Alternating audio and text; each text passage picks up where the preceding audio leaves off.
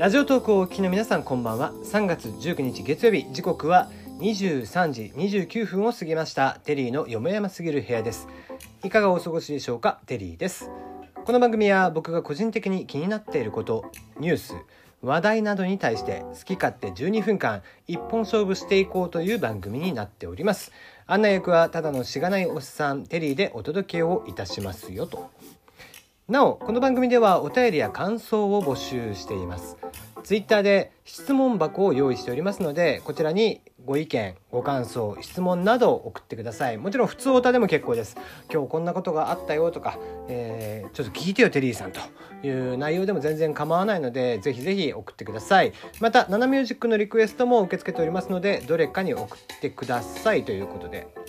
ねえー、まあ昨日ぐらいからちょっと天気もいまいちな感じですね。今日も、えー、今日もというかもう水曜日ぐらいが最悪っていうふうに言ってますね、うん、天気大荒れだということで。まあそれに伴って今日あたりからどんどんどんどん天気が悪くなっている感じがしてますね。うんまああんまりね天気が悪いと、えー、気分も乗らないっていう感じですよね。うん。まあそんな中今日も質問箱をいただいております、えー、今日の質問箱。K さんは武士道を貫いていますか？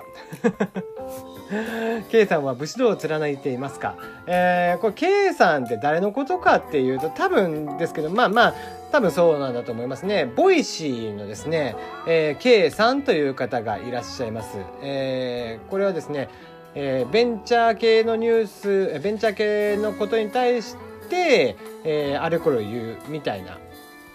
方ですね。うん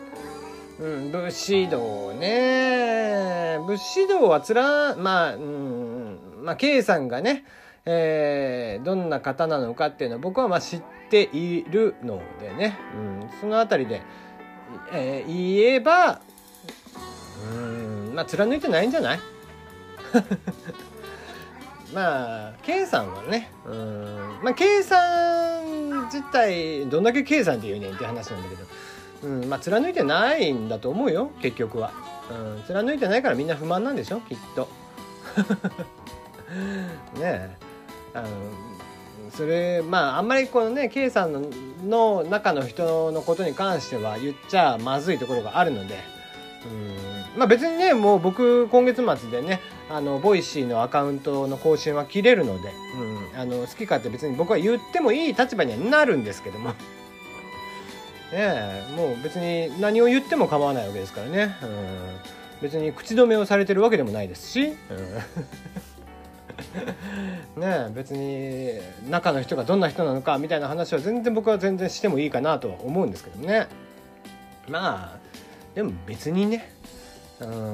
ん、だからっつって喋ったからっつってそれが面白いわけでもないしそんなものを面白いってああの人だったんだなんてことを思ってくれる人っていうのはね別に、えー、 Voicy のリスナーなんでしょうからね、うん、まあまあでも僕はねえー、武士道を貫いてますかって言われるとまあ武士道ってそもそも何なのかっていう話なんだけどね。武士道って何なんだろうね。うん。まあただなんだろうな。うん。まあなん、うん、K さんは分からないけどもね。うん。まあ、あのこうサービス自体はもうあっち行ったりこっち行ったりってするサービスなんでね、うん、まあだ一貫性はないよね。あんまりね。まあそれはそれでいいんじゃないかな。こうそれがねうまくはまる時もあるしはまらない時もあるし別にどっちでもいいかなと思うよ、うん、あの別にそのなんだろうな。既存の古いパーソナリティーさんをね、えー、こうないがしろにしたりだとかするのも別に彼のジャッジなんでね、うん、別にいいんじゃないかなとは思うけどね、うん、あれこれ外野が言うこっちゃないかな、うん、外野がっていうか、うん、結局はねあのサービスなんちゅうものは運営者さんの持ち物なんでね、うん、運営者さんが決めた方針に関してユーザーはあれこれは言えないわけですよ。なので、えー、まあそんなもんです。うん、また、K さんが武士道を貫いてますかっていう、えー、質問はちょっとね、えー、さんって、えー、誰なのって話になっちゃうんでね、えー、そこの正体はさすがにちょっと言えないんで、えー、あまり詳しくは言えないですが貫いてはいないと僕は思います。はい、今日の話題です。AI がいろいろできる必要はない。ドコモが解く AI に人の力をという考え方という記事がありました。えー、もう記事だけ読んでもわかるけど、なんちゅうかドコモっていうのは相変わらず時代遅れですね。うん。びっくりするぐらいね、その記事のね、出てくるそのパワーポーののスライドがかっこ悪い。えー、これ C ネットの記事なんでね、あのーぜひ見てみてください。あの、ごちゃごちゃっとしたプライ、あの、スライドが載ってますけども、もう見る気もしないな。なんか、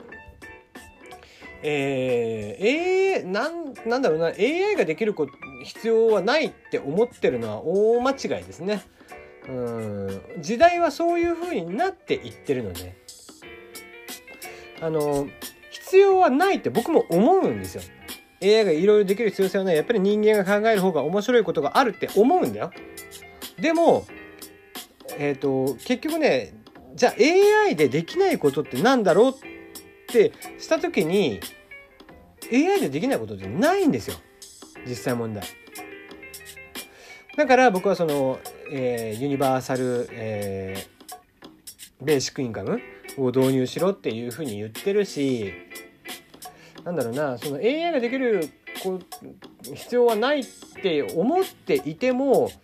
AI に任せられる部分をどんどんどんどん任せていくと、えー、結局は AI に頼ってしまうっていう風になるんだと思うんですね。うん、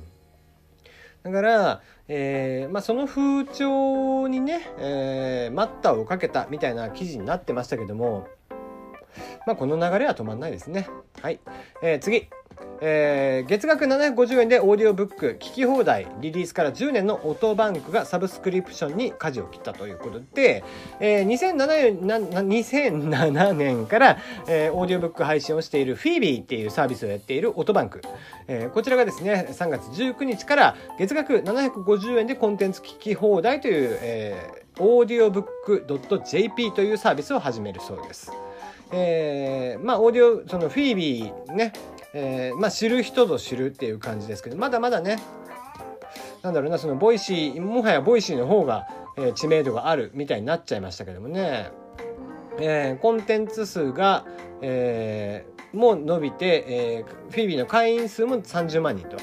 いうことで、まあ、この音声コンテンツあたりっていうのも増えてきましたね。フィービーはどういうサービスかっていうと、えっ、ー、と、例えば自己啓発系の本であったりだとか、もしくは、えー、物語、小説であったりだとかっていうのを音声で配信をしてくれるサービスになっております。で、えー、まあ、プロの方が当然やるっていうのがフィービーですね。うん。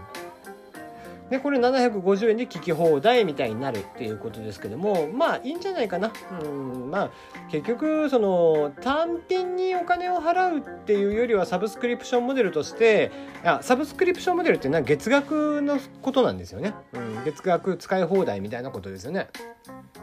そのサブスクリプションモデルとしてやっていく方がまあお金は取りやすい気がするね。結局は単価が高くなっちゃうのでね。はい、えー、次です。東証 AI で不公正、えー、取引を調査ということで、えー、不公正取引、例えば相場の操縦とか、うん、要は、えーと、して株と言われる大口の人たちがこう買いが多くなっているふうに見せるとかっていう、まあ、そういう、えー、相場の操作ですよね。えー、それに対して、えー、調査を行う、えー、売買審査業務に AI を導入と。いうことで、まあ、これはいいかなと思いますね。あの、まあ、もちろんその、そういう不正操作なんてものはいくらでも出てくるでしょうからそういった意味ではこういうものっていうのは導入していくべきだと思いますね。うんまあ、その監視監督っていうところの AI の活用っていうのはいい気がしますね。はい、次、えー、シティハンターが2019年初春にアニメ映画化、えー、声優は神谷明、石倉和恵が続投ということで、えー、テレビアニメ30周年を迎えたシティハンター、こちらが2019年今年です、えー、来年ですね。初春に長編アニメーションとして映画化されることが決まりました。えー、合わせて第1弾ビジュアルと30秒間のスペシャルムービーが公開をされています。えー、シティーハンターといえばねもう僕ら世代だと、えー、ゲットワイルドですよ。うんでねサイバリョウといえばやっぱり神谷明さんですよね。うん筋肉マンとサイバリョウだけやっぱり神谷明さんにやってほしいっていうのがいますんでね。えー、神谷明さん、もう結構なお年ではありますけども、えー、非常にいいなと思います。こういうふうにね、未だに、えー、やっていただけるということが面白いなと思いますね。はい。2018年、無所と老人魔法法律相談事務所が連載終了から10年目、10年目にしてついにアニメ化へ。BS スカパーとアニマックスにて放送ということでこれは結構楽しみですね。無無と老人の魔法法律相談事務所、えー、こちら10年前に終わっていて僕読んだの去年かな。いや初めて読んだんですけどもなかなか面白い作品でしたね。